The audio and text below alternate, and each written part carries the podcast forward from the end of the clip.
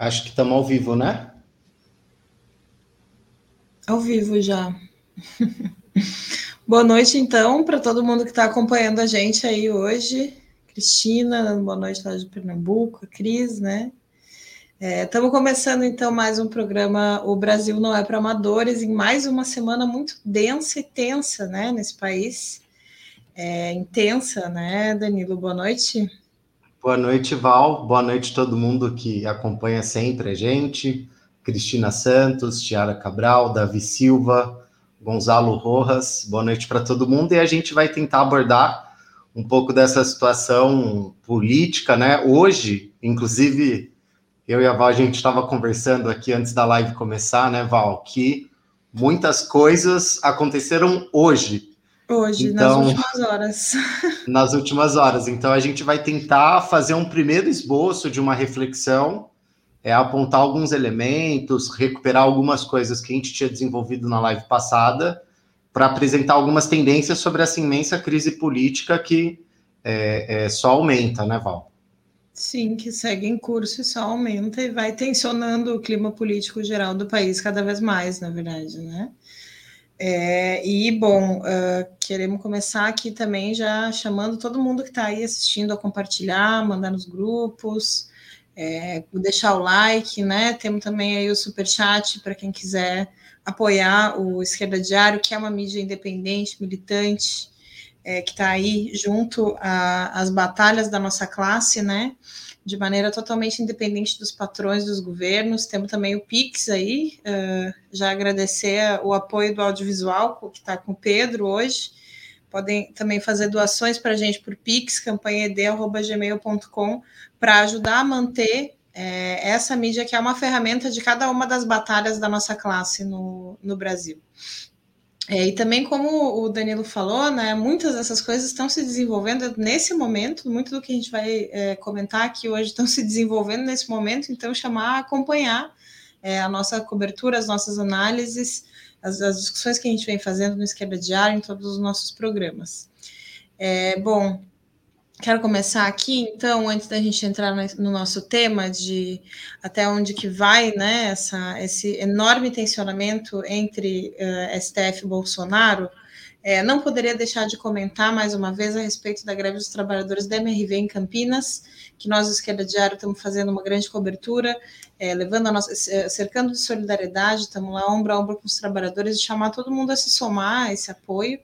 É, nessa semana temos ainda mais alguns conflitos para comentar sobre, né? Ontem eu pude passar aqui em Porto Alegre é, o dia inteiro, na verdade, desde a madrugada, junto com a Juventude Faísca, junto com o pessoal do, do Esquerda Diário do MRT, é, junto com os trabalhadores da Carriza aqui, que fizeram uma paralisação muito importante contra a privatização que o prefeito Melo está é, querendo impor, é, para, enfim, né, colocar é, a maior empresa de transporte é, de transporte rodoviário pública aqui de Porto Alegre, na verdade, é, a nível de capitais, poucas empresas né, de, de, transporte rodoviário são públicas, colocar também nas mãos dos capitalistas. Então, uma forte resistência ali dos trabalhadores que a gente viu ontem, é, que de fato conseguiu fazer com que não fosse votado ontem, que era um pouco como o Melo queria, né? Embora tivesse maioria na Câmara, o projeto não foi a votação. Então, mais uma demonstração forte da, da do apoio, do, da, da força dos trabalhadores, né, com apoio da população, é, inclusive, estava conversando aqui com o pessoal antes da gente começar a live, é, que é, pedi para mandar ali, quem puder, uh, no, no chat para o pessoal ver é, um pouco desse apoio. Saiu um vídeo bem interessante de um trabalhador que estava há horas esperando o ônibus e falando que realmente, falou ao vivo na, na Rede Globo, que os trabalhadores têm mais que se manifestar mesmo, né?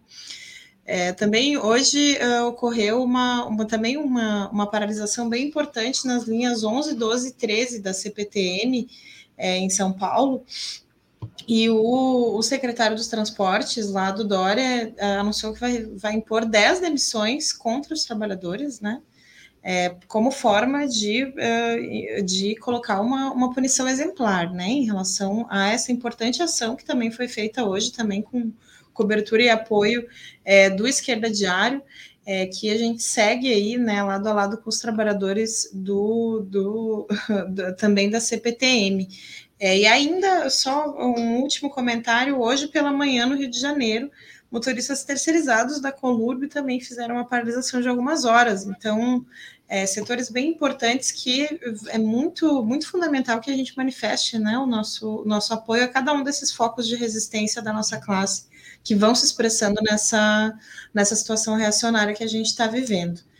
É, ainda antes da gente entrar de fato, né, nesse, nesse, nesse enorme tensionamento que está colocado aí entre o bolsonarismo é, de um lado, né, junto com o Centrão, é, junto com os militares uh, e com o apoio ali do agronegócio enquanto base social burguesa desse setor, é, de um lado, e do outro lado o STF encabeçando ali a ala opositora né, no regime, é importante a gente, a gente comentar também de, é, a respeito do acampamento dos povos indígenas que está acontecendo em Brasília nesse momento, que começou no domingo. É sem dúvida um acampamento histórico. O pessoal do audiovisual separou algumas imagens aí, né, para a gente mostrar a força que está tendo essa ação dos povos indígenas é, a gente lembra, né, que ali antes do, um pouco antes do recesso na Câmara, os povos indígenas fizeram uma, uma, uma, algumas ações, particularmente uma manifestação bem importante que foi reprimida brutalmente, é, inclusive no, no, dia da entrega do pedido super impeachment, né, umas fotos agora o pessoal está colocando ali bem, é, bem fortes, assim, um acampamento que hoje já conta com, com mais de 10 mil indígenas de distintas etnias, de distintos locais do país, que foram lá é, para Brasília para é, pressionar o, o, em torno do julgamento a respeito da tese do marco temporal. É, inclusive, nós do Esquerda Diário estamos fazendo uma forte cobertura, é, buscando né, romper o enorme bloqueio midiático que os capitalistas vêm impondo contra é, esse, esse acampamento, contra essa forte ação dos povos indígenas que está colocada lá em Brasília. É, inclusive, uh, nosso, o pessoal né, do Esquerda Diário lá em Brasília pegou uma entrevista com uma das lideranças, um, um chamado Júlio, coordenador dos povos Guarani. Acho que a gente já podia colocar né, a entrevista para o pessoal acompanhar. População dos povos Guarani do Sudeste, coordenação da Comissão Guarani, que representa os povos Guarani do Sudeste. Né? E hoje a gente estamos aqui né, nessa luta aí que é a vida, né? A vida dos povos indígenas, né? Aqui está um escrito de onde está colocada a lei, né? garantia dos territórios, né? território dos povos indígenas. É, a nossa luta aqui contra o PL 490 ela é muito impacto que vai ser daqui ao futuro do nosso povo, né? Os nossos povos garantia do nosso direito, garantia do espaço onde nós vivemos, né, de permanecer no lugar que chamamos de Cadu e o mesmo Tecoaporã, que diz onde precisamos de, pela demarcação dos terras indígenas. E hoje estamos aqui vários de várias etnias que lutam pelo seu garantia do seu território, os povos indígenas, que é essa 490 PL, né? Que é uma lei da morte dos povos indígenas. Que o governo federal está debatendo contra os povos indígenas, essa PL que é ameaça a sobrevivência dos povos, nós como povos indígenas do Brasil. E onde também nós garantimos né, que pela demarcação das terras indígenas, garantimos onde tem saúde, educação, porque não é somente a demarcação das terras indígenas, onde também nós exigimos né, que a garantia dos povos indígenas seja garantida na, na sobrevivência né, do povo guarani, povo, todos os povos indígenas que estão representando aqui nesse acampamento que é luta pela vida. Então essa é, é o nosso principal objetivo de luta de hoje. Né? Sempre, né? sempre foi assim. E quais são os próximos passos da luta? O próximo passo da luta que nós se organiza né, como povos indígenas na articulação com o governo, com o governo federal, governo estadual, município, né, que hoje está sendo muito difícil mesmo né, de nós acessar programa para os povos indígenas dentro da, do município, estado e federal. Tudo isso envolve nós, que a articulação indígena, os povos indígenas dentro do Brasil e até fora do país, que é a articulação internacional dos povos indígenas, que é daqui para frente nós se organiza melhor né, para que futuramente garante o nosso povo é, que está aí.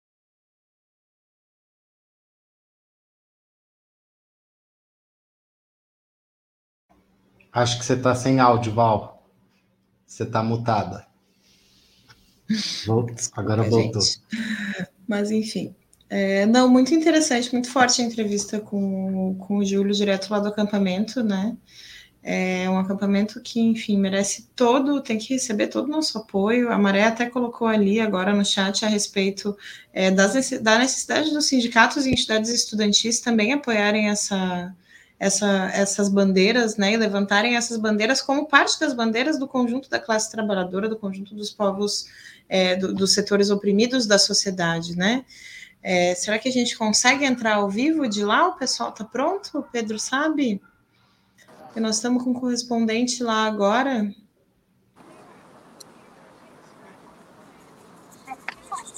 Pode ir? Pode ir, Lu. Boa noite. boa noite, Val. Boa noite, Magrão. Boa noite, gente que está assistindo aí a live. Bom, eu sou a Luísa, sou estudante de serviço social aqui na UNB. Também sou militante da Faísca, do Pão e Rosas e do Esquerda Diário, né? A gente do Esquerda Diário está acampando junto aqui dos indígenas é, no acampamento Luta pela Vida, que está acontecendo aqui na esplanada do, dos ministérios em Brasília, é, noticiando tudo e tentando furar esse cerco das grandes mídias que não está noticiando absolutamente nada, né? É, bom, a gente está aqui, eles estão acampados aqui contra o marco temporal, que vai ser votado amanhã pela, pelo STF, também contra a PL 490, que está em tramitação e ainda vai ser votada pelo Congresso Nacional e pela demarcação de, de todas as terras indígenas. É uma mobilização já histórica que conta com cerca de 10 mil pessoas e mais de 120 é, povos. É, todos esses ataques que a gente vem vendo né, são partes dos brutais ataques que o Bolsonaro, o Morão, os militares não param de passar, inclusive junto do Congresso e do STF, apesar do embate entre eles, né, como é o tema da live hoje. Mas a gente está vendo que eles se unem quando, quando o assunto é nos atacar. É, então a gente está aqui hoje na vigília, é, que começou cerca de 5 horas da tarde, concentração ali na frente do Congresso Nacional, depois veio em marcha aqui para frente do STF, a gente está aqui na frente do STF, na Praça dos Três Poderes, e a estimativa é ficar aqui até as 10 horas da noite. Né? Amanhã vai ser votado pelo STF o marco temporal. E aí, gente, eu queria aproveitar aqui e fazer um convite para todo mundo, em especial para os estudantes da UNB, né, para as estudantes, mulheres do serviço social, é, para cada uma tomar essa luta para si e participar amanhã de uma plenária que vai acontecer das mulheres indígenas na luta pela vida. Elas vão fazer essa plenária no acampamento delas.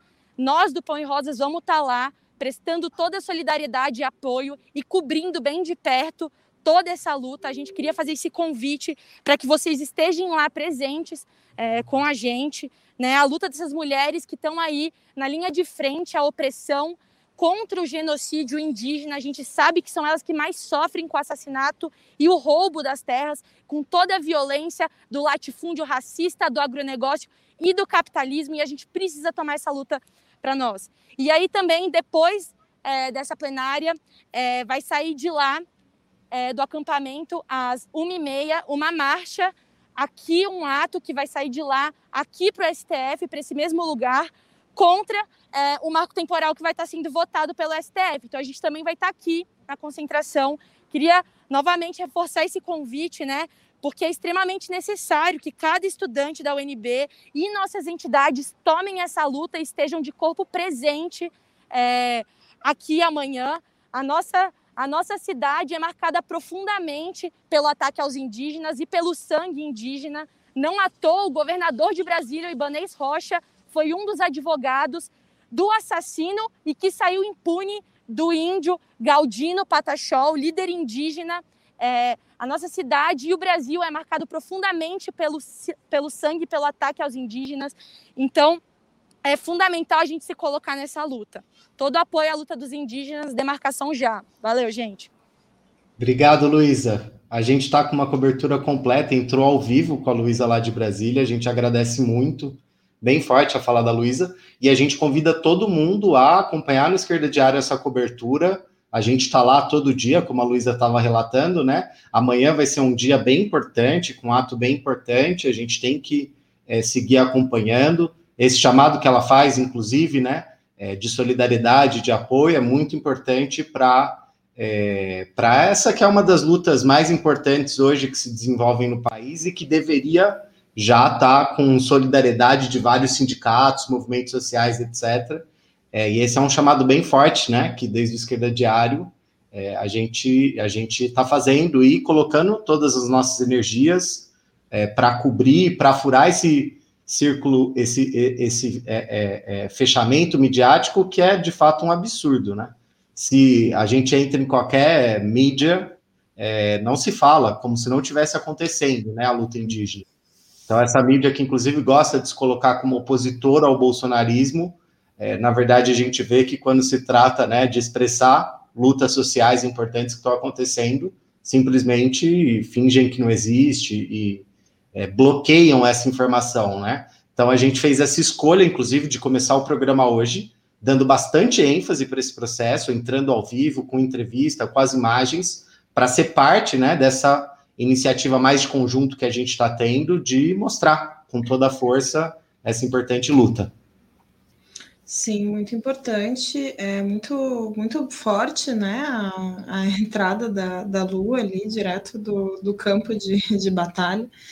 É, e reforçar aí essa questão da importância é, de cercar de solidariedade, de construir uma aliança de fato entre os povos indígenas, os trabalhadores do campo da cidade, é, e para isso a necessidade de os sindicatos, entidades estudantis também tomarem é, essas bandeiras como suas, né?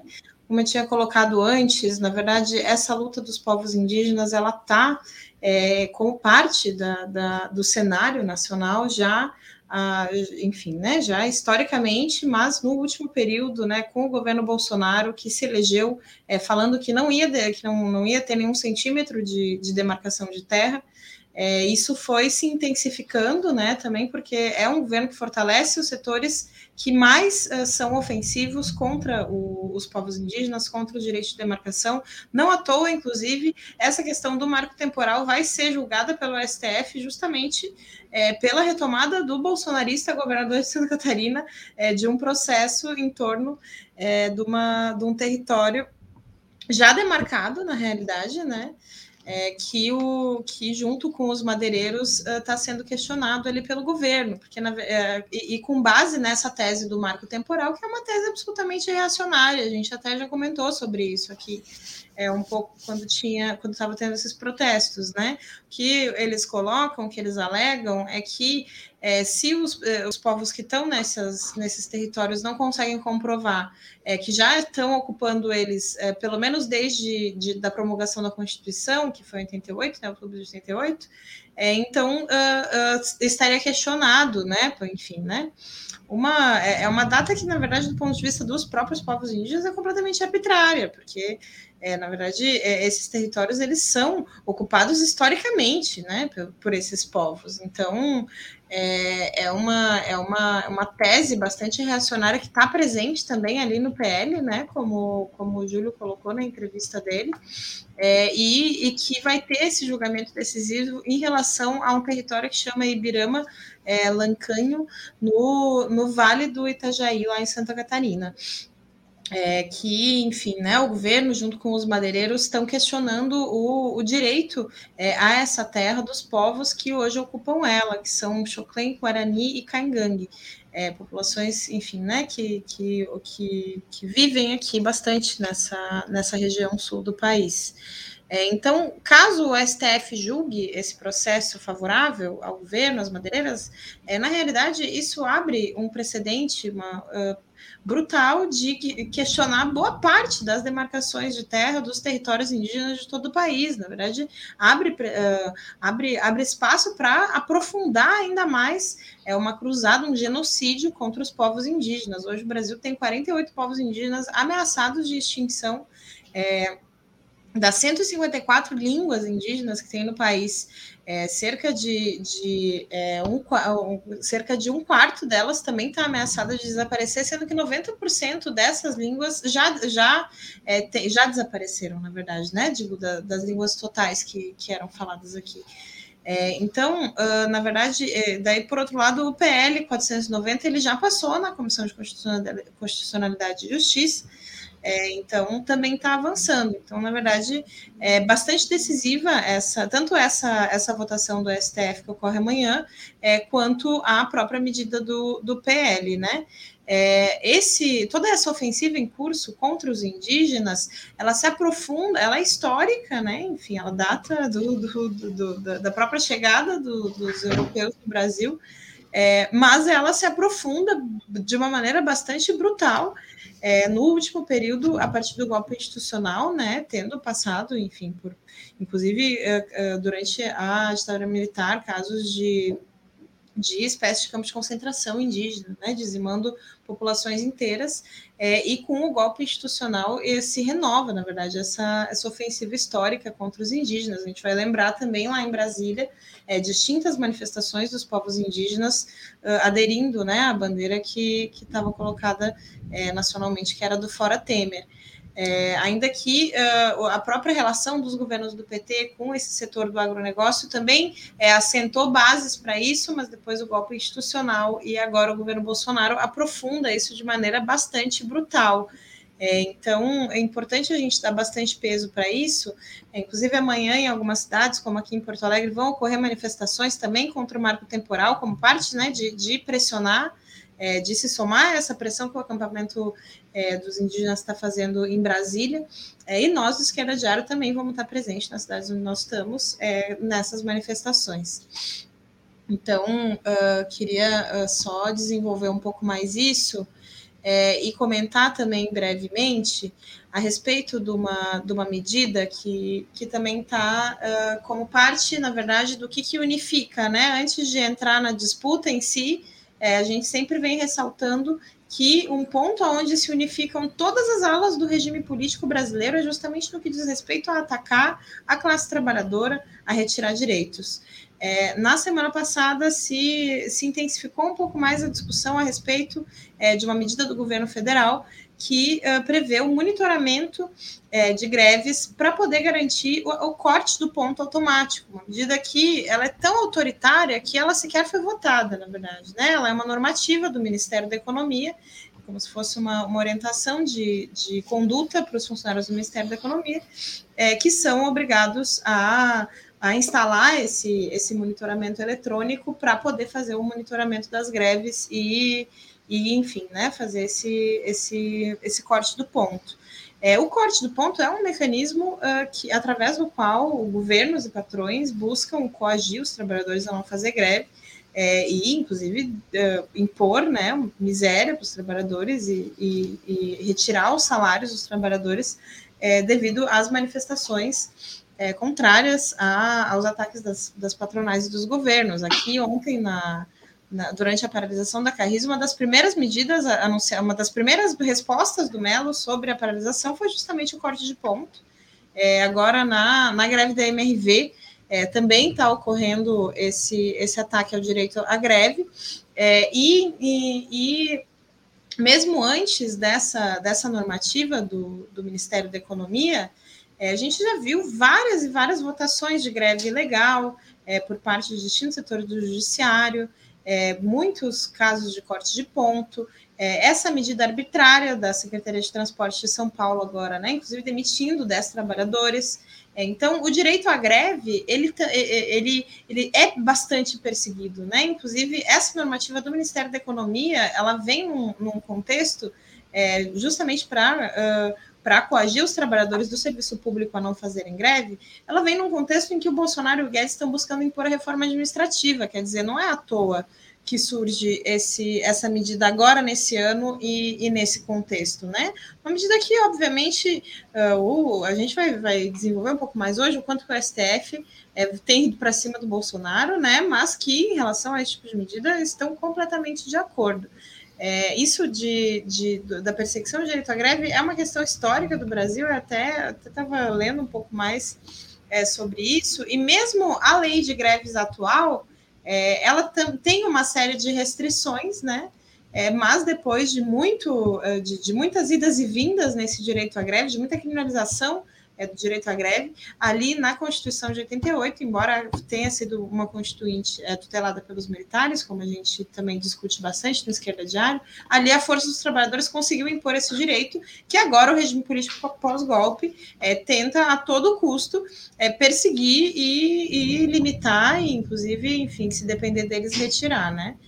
Mas só para passar um pouco sobre isso, né, Danilo, e a gente já ir é, entrando aqui um pouco mais aonde eles, eles de fato é, vêm divergindo bastante aí na última semana, né? Porque essa perspectiva histórica, né, dos ataques, eu acho que ela dá bastante, ela dá uma profundidade é, das mudanças que estão em curso, é, no que diz respeito aos direitos trabalhistas, no que diz respeito a esses ataques aos indígenas, é, e ao mesmo tempo que eles se unificam contra nós, eles seguem se degladiando entre si numa disputa de autoritarismos, né, como a gente vinha é, discutindo desde a última, de, nas últimas lives, é, e agora novas investidas em ambos os lados, né, Danilo? Exatamente, Val. É muito importante a gente começar com esse panorama. A questão do direito de greve, né, a gente hierarquizou para explicar, em especial esse é o funcionalismo, porque ele tem uma, um, um significado muito profundo, né? A greve ela não é nem mais julgada. Antes se atacava o direito da greve através do judiciário, julgando ela numa possível decretação da, da ilegalidade da greve ou mesmo do corte de ponto. É, e justamente o que se implementou, que é uma medida aprovada em maio, é um dispositivo automático. O órgão federativo é, coloca num sistema que a categoria está em greve e automaticamente o salário já está cortado. Ou seja, é acabar com o direito de greve uma medida como essa. Inclusive, no começo, você estava citando as ameaças do secretário de transporte, o Baldido Dória, é absurdo. O cara vai publicamente e fala: Eu vou demitir 10 para dar exemplo, que é para essa categoria que eles não têm que fazer greve. É um nível de reacionarismo, né, de ataque claramente anti-operário, anti-sindical, é, contra o direito de greve, que ele, ele diz lá, né? Quero justamente para ser um exemplo, para que seja uma ameaça. E, inclusive, um pouco antes do programa começar, ele estava no Datena, negociando com o Datena, inclusive o Datena, né, sempre cumprindo um papel bem reacionário para é, enterrar as greves e ser um interlocutor diretamente com o governo, dar voz para esse tipo de gente, é, falando que se a greve recuasse, ele não demitiria, né, colocando isso claramente como uma chantagem para a greve terminar. Então, é, isso, na verdade, se insere numa situação nacional, como a gente estava discutindo na live anterior, de uma inflexão reacionária à direita na conjuntura. É, a gente desenvolveu isso melhor na live passada, tem um artigo que eu escrevi também, está no Esquerda Diário, quem quiser ver, é disputas entre projetos autoritários é, e ataques de grande intensidade. Se eu não me engano, acho que é isso. Que lá a gente coloca um pouco essa análise dessa dinâmica é, de algumas conjunturas, digamos assim, do país no último período. Então a gente volta até uma conjuntura prévia e, e, desenvolve ali alguns elementos à esquerda que começaram a despontar numa conjuntura anterior, que foi o começo das manifestações, que foram lutas importantes, que tiveram o apoio da população, como apesar, né, de serem bem atacadas, como foi a greve do metrô, e contradições muito grandes para o bloco governista, que vinha sendo bombardeado, a gente lembra, né, na própria mídia, é, todo dia com uma denúncia nova de corrupção, relacionando vacina. A gente via nome de coronel, general envolvido em propina em tudo quanto é lado, é, que era justamente uma ofensiva desses setores oposicionistas dentro do regime contra o bloco bolsonarista. E aí a análise que a gente faz é que justamente é, essa conjuntura ela estava mudando, com o Bolsonaro saindo de uma posição mais defensiva, fruto desse conjunto né, de coisas, e passando para uma postura mais ofensiva. que está relacionada com toda a política é, que ele faz em relação ao voto impresso, né, que para ficar incentivando é, é, é, sua base de que é, existe uma perspectiva de as eleições serem fraudadas e por essa via ele, é, ele ser tirado do poder, que está relacionado com a própria entrada no interior do próprio governo através do, do da Casa Civil, como a gente veio é, salientando que é uma mudança bem importante, o Ciro Nogueira, e a gente viu isso se expressar um pouco essa mudança, né, nessa correlação de forças com mais é, é, ofensiva do bloco bolsonarista de governo, com essa nova composição, inclusive com alas do centrão mais organicamente integradas ao governo, é, a gente viu isso se expressar na própria votação do voto impresso. Muitos analistas diziam que o Bolsonaro, sem dúvida, perderia na votação, e a questão é que ele numericamente ganhou. Né? O projeto não foi aprovado porque precisava de maioria qualificada, dois terços, mas isso serviu para ele ter né, uma melhor localização é, e melhores postos é, é, ali para a sua política.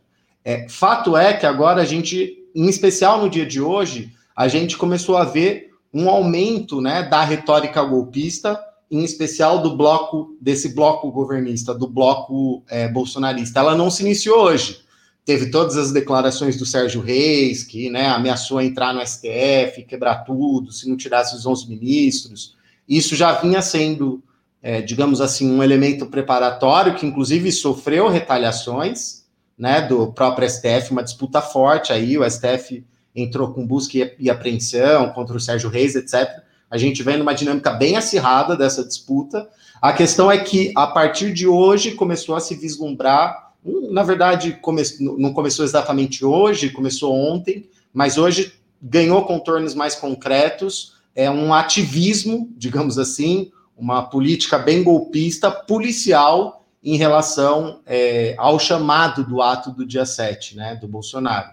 É, talvez, entre várias declarações, entre vários setores né, da polícia que passaram a convocar o dia 7, é, um dos mais significativos foi do Alexander Lacerda, que ele é comandante, né, coronel de um batalhão do interior de São Paulo, da região de Sorocaba. Segundo a mídia, dirige, dirigia né, aproximadamente 5 mil é, é, é, policiais, né, estavam sob comando dele, e ele fez uma declaração abertamente chamando para o dia 7, não só. Ele saiu né, atacando seus adversários inclusive chamando o próprio Dória, que é o governador, teoricamente o superior imediato dele, de cepa indiana, né? Ou seja, é alguém que estava com intenções claramente políticas e, e, de ser ofensivo e de que provocar uma crise a partir disso, né? Era é, bastante consciente. É, o próprio Estadão diz que articulações desse tipo começam a acontecer em seis estados diferentes. Esse virou um tema nacional, né? qual é o nível de composição é, policial que pode no, ter no dia 7, é, e isso coloca ingredientes, é, digamos assim, bem golpistas e fortalecem né, esse conteúdo que já vinha sendo parte do dia 7, que tinha entre né, seus componentes o próprio agronegócio, é, supostamente uma ala dos caminhoneiros, mas aí tem muita divergência e a gente vai abordar um pouco isso também. Então é bem importante que a gente veja esse sentido é, bem de ofensiva é, é, desse bloco bolsonarista e que é extremamente reacionário e que é preciso ser repudiado a partir, é, inclusive, com os métodos da classe trabalhadora, com a luta, cercando de solidariedade cada processo de luta que tiver. Por isso, inclusive, a gente deu tanta centralidade é, para a luta indígena, que ela é extremamente fundamental e importante. Mas colocado isso, é importante a gente ver que é, para essa crise é algo que está é, um pouco em aberto para os próximos dias, né? Não necessariamente esse cenário já está consolidado, esse cenário está dado. A gente tem que seguir acompanhando. Pode ser que a gente veja uma dinâmica de escalada da crise é, é muito grande, né? E que essa escalada extrema dessa crise sirva para é, se negociarem melhores localizações dentro do, re, do regime é, é, burguês entre setores né, nessa disputa intraburguesa. Pode ser que isso seja um cenário e que justamente a escalada é parte da negociação. Então, dia a dia, a gente vai ter que ir acompanhando isso. Outros atores entraram em cena aí para fazer um papel de mediação, para tentar é, controlar um pouco mais a situação, e que é chamativo. Por exemplo, os governadores fizeram uma reunião, quase todos os governadores, é, e chamando né, os, os chefes de todos os poderes, do STF, do Executivo é, e das duas casas do Legislativo, para uma reunião, inclusive chamando as Forças Armadas para essa reunião, justamente é, por essa preocupação dessa composição é, policial para o dia 7. A gente vai ter que seguir vendo se essa, esse tipo de reunião vai dar em alguma coisa. É pouco provável frente a uma escalada desse tipo. Lembremos que o Fux já tentou articular algo desse tipo e que é, é foi rompido, o próprio Bolsonaro seguiu atacando vários membros do STF, etc. Isso não aconteceu. Mas a gente vai ter que é, analisar em dinâmica para onde isso vai, vai apontar. Fato é que o conjunto dessa escalada retórica golpista que a gente está colocando, combinado aos, a todos esses ataques, que inclui a PL 490, né, o marco temporal, é, é, esse dispositivo sobre a greve do funcionalismo federal, a reforma administrativa, entre todos os ataques, esse é, conjunto de coisas, é, eles é, é, colocam de conjunto que a gente vem definindo como uma degradação muito maior do regime, no sentido bonapartista, né? Ou seja, essas forças políticas, em especial agora, o bolsonarismo com um projeto bastante autoritário, e buscando ter uma força é, é, é, é, e uma medida de força muito é, maior. Inclusive, esse dia 7 seria um erro a gente encarar ele de maneira igual como todos os outros atos bolsonaristas que tiveram aqui, até aqui, né? Ele não é mais um ato bolsonarista. Tiveram setores, inclusive das igrejas evangélicas neopentecostais, convocando, além dessa convocação da polícia, a ProSoja, que já vinha, Brasil, né, que já vinha convocando, figuras como Sérgio Reis. Então, vai ser um dia de fato muito importante. Ao mesmo tempo, a gente tem que analisar a dinâmica desse conjunto de coisas do ponto de vista de contradições mais estrutura estruturais é, e problemas aí que não conseguem ser resolvidos nem com golpes de força, nem com acordos políticos. É, porque fato é, que para o Bolsonaro de fato conseguir ter uma ofensiva, inclusive mais autoritária, mais forte, ele precisaria ter uma inserção muito mais orgânica, um nível de penetração social muito maior do que ele tem. O que a gente vê hoje nas pesquisas não é isso. Na verdade, a gente vê um Bolsonaro mais desgastado, é, são números gradativos, né? Que cada vez ele se expressa um, um desgaste maior em relação a ele, e uma situação social muito difícil né? É uma preocupação central é, é, de vários setores o, o, problema da inflação, que segundo o IPCA, né, que é o índice que mede é, oficialmente a inflação, é, aponta aí de 7% a 8%, mas quando a gente vai ver né, o custo de vida real, a inflação sobre alimentação, sobre combustível, ele é muito alto. Inclusive, esses elementos impactam em setores da própria base bolsonarista que eles dizem que eles querem mobilizar, como caminhoneiros. É um fato, né, que caminhoneiros é, é, teve um processo de desgaste muito grande com o governo é, devido ao aumento dos combustíveis. Então, justamente, inclusive por isso, esse nível de agitação bolsonarista em bases policiais também se deve a esses elementos, né? Porque é um setor que é historicamente, digamos assim, sensível à pauta bolsonarista, né? Extremamente reacionário. Um dos convocantes, que foi um, um, um ex-comandante da Rota, que é uma das polícias mais assassinas do mundo. O cara defende o papel da polícia em Canudos, em 1964, para agora chamar para o dia 7. É um conteúdo extremamente é, reacionário. Extremamente reacionário.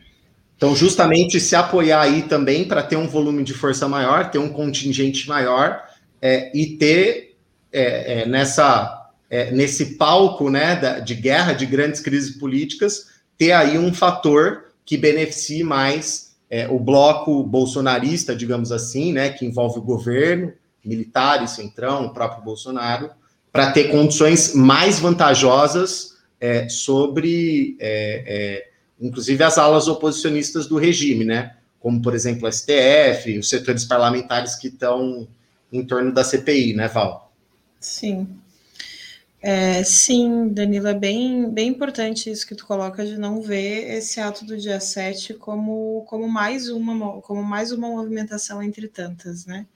É, porque justamente ele é antecedido por uma série de movimentos, é, por uma série de, de sintomas. É, isso dos, do, da entrada dos policiais é bem, bem significativo, inclusive tem vários analistas que estão fazendo paralelos com os motins que teve anteriormente, né? que foram diferentes, inclusive, porque quando a gente pensa, por exemplo, o, o motim do, do Ceará, ele estava relacionado a pautas econômicas, digamos, né, a pautas é, corporativas da, da, dos policiais ali, é, e, e é, é, é, bastante distinto se, uh, se incorporam esses setores com pautas uh, políticas, né, quando diz respeito, enfim, ao voto impresso, a esses ataques do a esses ataques ao STF, né? É, porque, enfim, é, vejamos o quanto que está colocado essa disposição a se expor, inclusive a medidas disciplinares, né? Mas o fato é que, é que esses, essas sinalizações são distintas, é diferente desses outros motins que a gente viu, ainda que, que seja válido o, o paralelo. É, então, depois, assim, essa, essa tentativa dos, dos governadores de chegar a uma, a uma, a uma, um clima de maior pacificação, digamos assim, né, entre os poderes, é, ele vai junto com as disputas eleitorais é, rumo a 2022, né? Não à toa, o Dória foi um dos que mais fortemente é, foi dizer que o quanto que é gravíssimo essa, essa adesão, essa possível adesão, né, de forças policiais é, no, na manifestação essa do, do dia 7, assim. É, enfim, mas o fato é que essa é, é interessante também ver essa, essa realidade em dinâmica que tu coloca, é, porque vinha né, uma, uma grande ofensiva, depois, uh, como, como parte de um movimento reativo, é, o Bolsonaro consegue, o Bolsonaro e, o, e os setores em torno dele conseguem é, se, se recompor, é, o que também se dá né, com o reflu uh, devido a um, uh, a, um, a um refluxo nos atos de rua que vão se expressando, que ao invés de, enfim, uh, de, de aprofundarem e radicalizarem do ponto de vista da luta de classes, é, do ponto de vista da entrada em cena da classe trabalhadora, vão é, se desgastando e abrindo espaço cada vez mais é, para isso, claro, né? Somado aos elementos que tu, tu, já tinha pegado ali do, da entrada do Centrão, enfim, toda essa retórica golpista que a gente tem é, acompanhado.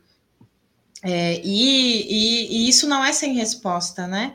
O Alexandre de Moraes ele tinha é, decidido incluir o Bolsonaro como parte dos investigados, é, por causa daquela questão lá da live em que o, o presidente falou que ele ia uh, apresentar todas as provas é, de fraudes de urnas eletrônicas e tal, que acabou não apresentando nada na realidade, né? É, mas que foi o que, que também é parte dos argumentos ali do judiciário é, para seguir uh, responde, uh, agora, né, num sentido mais defensivo, na realidade, que é como um sentido como esse bloco é, do bonapartismo institucional vem atuando atualmente é, na, na, nesse contexto agora rumo ao dia 7. É, mas como parte desse arsenal, digamos assim, do regime de manter essa, essa situação de, de pressão também em cima do, do, do, do governo, né? É, inclusive, Oi. Não, uma parte só, Val, porque eu achei bem interessante que você fez esse paralelo com os motins anteriores, e eu acho que eles revelam algumas coisas que ajudam a gente pensar também os limites e contradições dessa situação. Porque né, teve um motim, de fato, no Ceará, inclusive o Cid Gomes foi baleado naquele momento, acho que todo mundo se lembra, e ele estava relacionado, como você falou, a pautas econômicas, salariais, né? Que mostrou que ali tinha influência bolsonarista, tudo isso, mas era por salário. Depois, é, há pouco tempo depois, na Bahia, né, dirigida pelo Rui Costa, do PT, teve uma tentativa de motim. Inclusive que terminou. Foi com, né? Que foi frustrada. Terminou com uma cena, um policial bolsonarista atirando para cima, depois sendo morto por próprios policiais, e que era ali, é, na verdade, essa tentativa aí sim por pautas políticas, que era contra as medidas de restrição, de lockdown, né, ainda que parciais, é, que estavam tentando ser implementadas na, na Bahia naquele momento. Então, ou seja, isso pode indicar alguma coisa, justamente porque é, com pautas políticas, é, é, a, as motivações, digamos assim, elas mudam bastante. Ao mesmo tempo que é, é, é sempre, do, do ponto de vista da reação que tem, né, movimentos desse tipo, também podem ter medidas do ponto de vista militar, de demissão, etc. Esse tipo de coisa também pode acontecer como uma reação a movimentos como esse. Então, na verdade, a pauta do dia 7 ela é ultra política, né? Extremamente política do ponto de vista da política bolsonarista. Então, se isso também pode ser um ingrediente para dificultar mais a mobilização dessa, dessa base policial. Obviamente, a gente não está dando nenhum veredito aqui do que vai acontecer, né? São a partir de acontecimentos recentes, a gente tentar analisar eles para também é, ver as tendências. Sim, é, sim, e, e, são dias muito dinâmicos, né? De, de pedidos de impeachment de ambos os lados, é, de, enfim, uh, outros setores do regime político, como Rodrigo Pacheco, a OAB, é, se manifestando, é, e nessa e, e, esse agregar da, da, de elementos rumo às mobilizações do, do dia 7, né? é, tá bastante em aberto, né? Como a gente colocou, como que vai ser de fato é, esse, esse dia 7. É, e está colocado também uh, porque tinha uma convocação de manifestações uh, da esquerda também, né? Para o dia 7. Eu digo tinha, é, tem, a princípio ainda, é, mas uh, tamo, é, é necessário, sem dúvida, é, intensificar essa, essa mobilização rumo ao dia 7, porque uh, mesmo que, que não, não se expresse uma, uma força assim tão, tão superior uh, do ponto de vista das forças reacionárias, é o fato que a gente, como a gente vem remarcando, né, essa, essas inflexões em sentido mais reacionário na conjuntura, somado aos ataques, precisam ser respondidas pela via da luta de classes, é, precisam ser respondidas pela via da força dos trabalhadores. É, na realidade, uh, por mais que esses setores, né, que são do bonapartismo institucional, se coloquem como, como os paladinos da democracia, o fato é que eles são parte dessa, dessa degradação bonapartista do regime que a gente está, que está em curso atualmente, né? É, e, e, bom, tem essa tem essas, essas movimentações que, que tentam né, esse sentido de, de pacificação entre as forças do regime, é, e, ao mesmo tempo, elas são permeadas por uma série de, de conflitos que acabam que não não não não, é, não se coloca concretamente essa possibilidade de, de pacificação, né, Danilo? O que, que tu acha? Sim, é uma situação que não está se vislumbrando uma, uma resolução rápida e fácil, é uma situação bastante importante. O Fernando Rodrigues, inclusive, um analista do Poder 360, ele fala que agora a palavra crise vai deixar de ser banalizada e, de fato, a gente vai começar a ver vários contornos de crise. E por que tanta crise? Porque está relacionado com a crise social de conjunto do país, né? É, na verdade, uma crise também política imensa, que está permeada por uma situação econômica difícil, com índices de desempregos altos, precarização alta. Inclusive, recentemente surgiu um dado, né, que é, é um contingente muito grande dos trabalhadores por aplicativo da Uber estão deixando de trabalhar por causa do preço da gasolina. Ou seja, um setor que já encontrava né, nesse tipo de trabalho é, é, é, mais precarizado uma alternativa frente ao desemprego e que, mesmo com esse trabalho, também está, é, é, é, digamos assim, perdendo de novo né, o seu trabalho e aí vão ter novas formas de precarização. Ou seja, a situação do país, na verdade, ela é muito instável de conjunto. É, o próprio Bolsonaro, a gente vem salientando, né? O Bolsonaro, a partir dessas movimentações, ameaça golpista, é, tudo, é, articulação com o Centrão, é, é, na verdade, ele não vem conquistando mais estabilidade. A gente enfatiza isso, né? Ele vem conquistando mais sustentação, inclusive através de alas no regime. Isso se transformar em instabilidade é algo que não está nem próximo, né, da gente é, vislumbrar. E aí é interessante essa questão que você coloca de como responder. Porque, por exemplo, a luta indígena agora é uma. Um, um, exemplo, né, bem categórico, bem simbólico de como responder, porque justamente uma grande luta indígena nacional está acontecendo em Brasília nesse momento agora, né? E justamente um dos setores que vai atacar esses indígenas vai ser o STF, motivado por quem? Por interesses do agronegócio, que é base bolsonarista.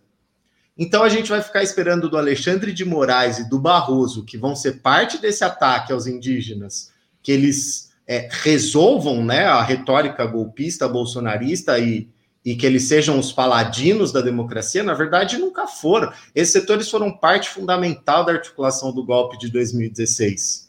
É, eles são opositores ao bolsonarismo, mas não são setores que podem apresentar saída, saídas progressistas para a crise do país. Pelo contrário, tem projetos autoritários.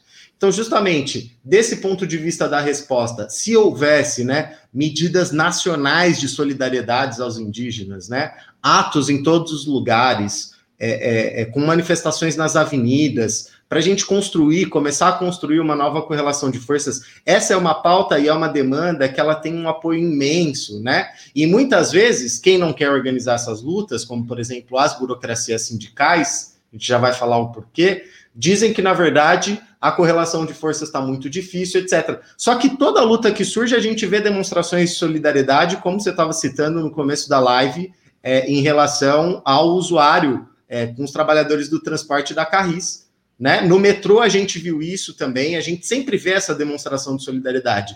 Ou seja, essas centrais sindicais, né, as grandes centrais sindicais, o que, que elas poderiam estar fazendo? Articular todo e cada um desses processos de lutas que surjam, né? Articulando a luta dos trabalhadores é, do transporte de São Paulo, com os trabalhadores de Porto Alegre, com os trabalhadores da construção civil de Campinas, com os indígenas em Brasília, fazer um, um polo unificado de todas essas lutas e medidas de solidariedade ativa, tanto no movimento estudantil, quanto no movimento social, quanto no movimento sindical, né?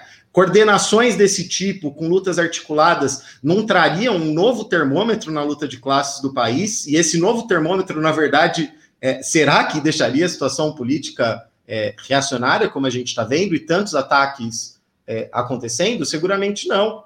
Só que justamente o problema é que o cálculo das centrais sindicais é construir alianças do ponto de vista eleitoral, inclusive nem mais para o primeiro, é, é, primeiro turno de 2022, hein? Já se coloca em vista o segundo turno. O Lula estava visitando Tarso Gereissati, do PSDB, é, e o próprio Cid Gomes, né? Justamente para tentar articular esses apoios depois do segundo turno. E justamente o PT não vai querer colocar a CUT, que ele dirige, como essa articuladora, porque a credencial que ele tem nessa negociação, inclusive com esses setores burgueses, é como aquele que mais vai poder conter as lutas, inclusive dar uma cara um pouco melhor para esse regime político totalmente decomposto. Então, se ele aparece como alguém que está articulando a mobilização, impulsionando, etc., ele deixa de ter alianças que ele precisa é, justamente para recompor uma localização maior no regime. Inclusive, isso não só para 2022, mas para agora. Vários desses uhum. setores. Essa reunião de governadores, por exemplo, é escandalosa a declaração do Flávio Dino, ex-PCdoB e agora PSB, que o Mourão é mais responsável. Que o Mourão não provocaria tanta arruaça contra o Bolsonaro. O cara que todo dia que fala do golpe de 64, que dá declaração reacionária de tudo quanto é tipo. A gente poderia fazer um compêndio de, do ultra-reacionarismo anti-operário é, contra os movimentos sociais, contra indígenas, inclusive, é, que o Mourão já deu, são muitos e muitos e muitos. Né? Ou seja, inclusive essa integração dentro desse regime bastante decomposto do golpe, ela já é bastante entranhada nesse momento, inclusive por essas forças que se dizem de esquerda, que na verdade, quando a gente olha essas ações, não tem nada de esquerda desse ponto de vista. E essa articulação por cima, ela acontece em detrimento de organizar uma resposta a partir né, das lutas que surgem, coordenando, impulsionando a auto-organização, é, juntando todos esses setores que estão levantando a cabeça. Está tendo muito ataque? Está tendo muito ataque. Mas tem vários setores que estão é, se dispondo a lutar, levantando a cabeça, não querendo aceitar, justamente é que, frente a tanta unidade para atacar, como a gente estava falando, né? Que para atacar eles estão bem unificados. Se a gente não tem uma, unifica, uma unificação também da classe trabalhadora com indígenas, mulheres, juventude muito forte, na verdade, não, não existe uma saída progressista, não existe uma resolução para essa crise política. Então, para responder um pouco a pergunta do programa, né? Até onde vai essas disputas? É, a, até onde, inclusive, ter mais processos é, na própria luta de classes que consiga dar uma resposta de classe. Porque, inclusive, crise política não necessariamente são é, sinais bons né, para a classe trabalhadora. Se aproveita da crise política, inclusive, para aplicar mais ataque. Ela, enfim, se a classe trabalhadora aproveita uma crise para ir golpear com mais força seus inimigos e adversários, é uma situação. Mas o que a gente está vendo hoje é o contrário, é uma política deliberada e consciente das grandes centrais, né, das grandes direções de massa, de conter justamente qualquer perspectiva disso se desenvolver com mais força, justamente para é, é, sua integração maior nesse regime carcomido e decomposto, né, que é o regime político brasileiro. Sim. É, sim, Danilo, muito, muito bom, na verdade, teus apontamentos, concordo bastante, e acho que é bem, bem importante a gente seguir reafirmando isso enquanto, enquanto caminho, né? E esses focos de resistência que se expressam enquanto é, expressões de que há espaço para construir essa resposta. É, foi bem, bem chamativo aqui em Porto Alegre ontem o quanto que essa intervenção dos trabalhadores numa greve de menos de 24 horas é, conseguiu apontar um caminho de unidade dessas categor dessa categoria, é, que é estratégica, né, particularmente aqui que não tem metrô, mas nacionalmente estratégica, é, de unidade dessa categoria com o conjunto da população é, para golpear é, não só o prefeito Melo, né, mas essa unidade entre os, os, distintos setores da classe trabalhadora, entre os povos oprimidos, tem um potencial imparável na realidade. É, como e como a Marcela colocou um comentário bem interessante ali de que as centrais sindicais estavam comemorando que conseguiram cinco minutinhos na sala do, do Onyx Lorenzoni. Sim, é, do Onyx Lorenzoni, né? Um, um notório reacionário bolsonarista, é, por um, inquestionavelmente bolsonarista reacionário, enquanto que o Lula, nessa viagem aí do Nordeste que tu que tu estava comentando, é, na verdade está, inclusive, uh, buscando reuniões com setores que ele disputa esse apoio com o Bolsonaro do segundo turno, né? Então, uh, acho que isso é bastante gráfico, na verdade, que mostra o quanto que estão de costas para as necessidades dos trabalhadores e o quanto que estão atuando deliberadamente como essa, essa força de contenção. É, Para dialogar rapidamente com o pessoal aqui do chat, quero, em primeiro lugar, agradecer o nosso, nosso amigo Davi Silva, que fez ali uma, uma doação no Superchat de cinco reais. É, também o Adailson, nosso camarada querido aqui de Porto Alegre, de Porto Alegre né, que estava ali firme com nós no, no piquete ontem, também abaixo Bolsonaro golpista, é, todo apoio aos indígenas, aos operários que resistem.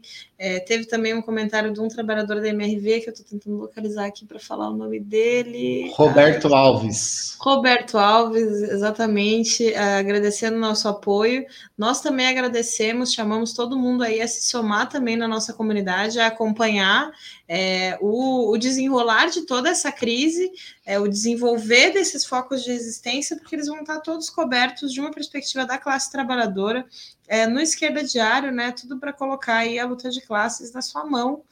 E semana que vem estamos aqui de novo, não sabemos com quais temas, para dar essas últimas caracterizações aí a respeito é, desse, desse dessa, desse caminho aí rumo a esse dia 7, que vai ser um dia bem importante, né? Já saber que tende a ser, né? Um dia bem importante aí da conjuntura nacional. Convidamos todo mundo a, a difundir e acompanhar e a acompanhar também na semana que vem. Inclusive, eu percebi agora, Val, que no dia 7 vai ser numa terça-feira, então esse programa aí promete. Meu né? Deus, né? é verdade. Vamos ver o que vai ser. Realmente, cara, vou estar aqui.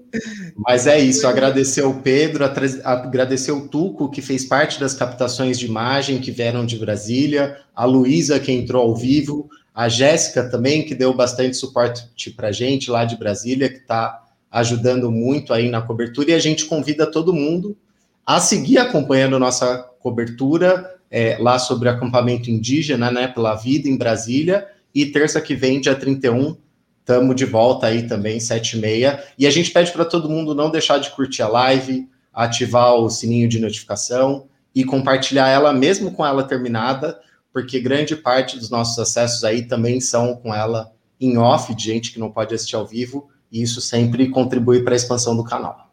Sim, também do dar um salve aí pro pessoal que acompanha pelo Spotify, né? Indo pro ah, é trabalho, é verdade. É, arrumando aí as coisas na casa, fazendo alguma outra atividade, ajuda bastante também. Não deixe de compartilhar também nesta plataforma. Muito obrigado. Boa noite a todos e todos. Até semana que vem. Valeu, boa noite.